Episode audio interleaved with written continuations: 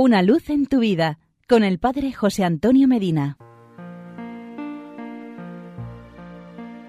Queridos amigos y hermanos, ¿conocen el decálogo del escapulario del Carmen? Es muy interesante y didáctico por su contenido doctrinal. Se los leo. Primero, no es un amuleto, ni una garantía automática de salvación, o una dispensa para no vivir las exigencias de la vida cristiana advertía San Claudio de la Colombier, tú preguntas, ¿y si yo quisiera morir con mis pecados? Yo te respondo, entonces morirás en pecado, pero no morirás con tu escapulario. Segundo, originalmente era un vestido. Escapulario viene del latín scapule, que significa hombros, y era un vestido superpuesto que cae de los hombros usado por los monjes en el trabajo, los carmelitas lo asumieron como muestra de dedicación especial a la Virgen, buscando imitar su entrega a Cristo y al prójimo.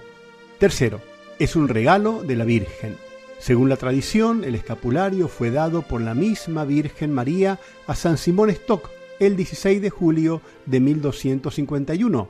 María le dijo, debe ser un signo y privilegio para ti y para todos los carmelitas. Quien muera usando el escapulario no sufrirá el fuego eterno. Cuarto, es un mini hábito. Consiste en un cordón que se lleva al cuello con dos piezas pequeñas. Una se pone sobre el pecho y la otra sobre la espalda. Quinto, es uniforme de servicio. San Alfonso María de Ligorio decía, así como los hombres se enorgullecen de que otros usen su uniforme, Así Nuestra Señora está satisfecha cuando sus servidores usan su escapulario como prueba de que se han dedicado a su servicio y son miembros de la familia de la Madre de Dios.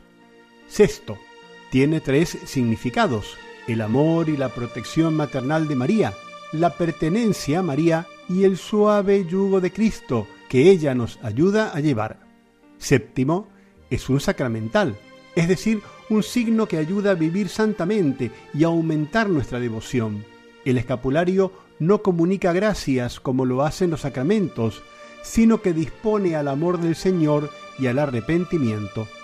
Octavo, fue visto en una de las apariciones de Fátima. Lucía, la vidente de la Virgen de Fátima, reportó que en la última aparición, octubre de 1917, María se apareció con el hábito carmelita, el escapulario en la mano y recordó que sus verdaderos hijos lo llevan con reverencia.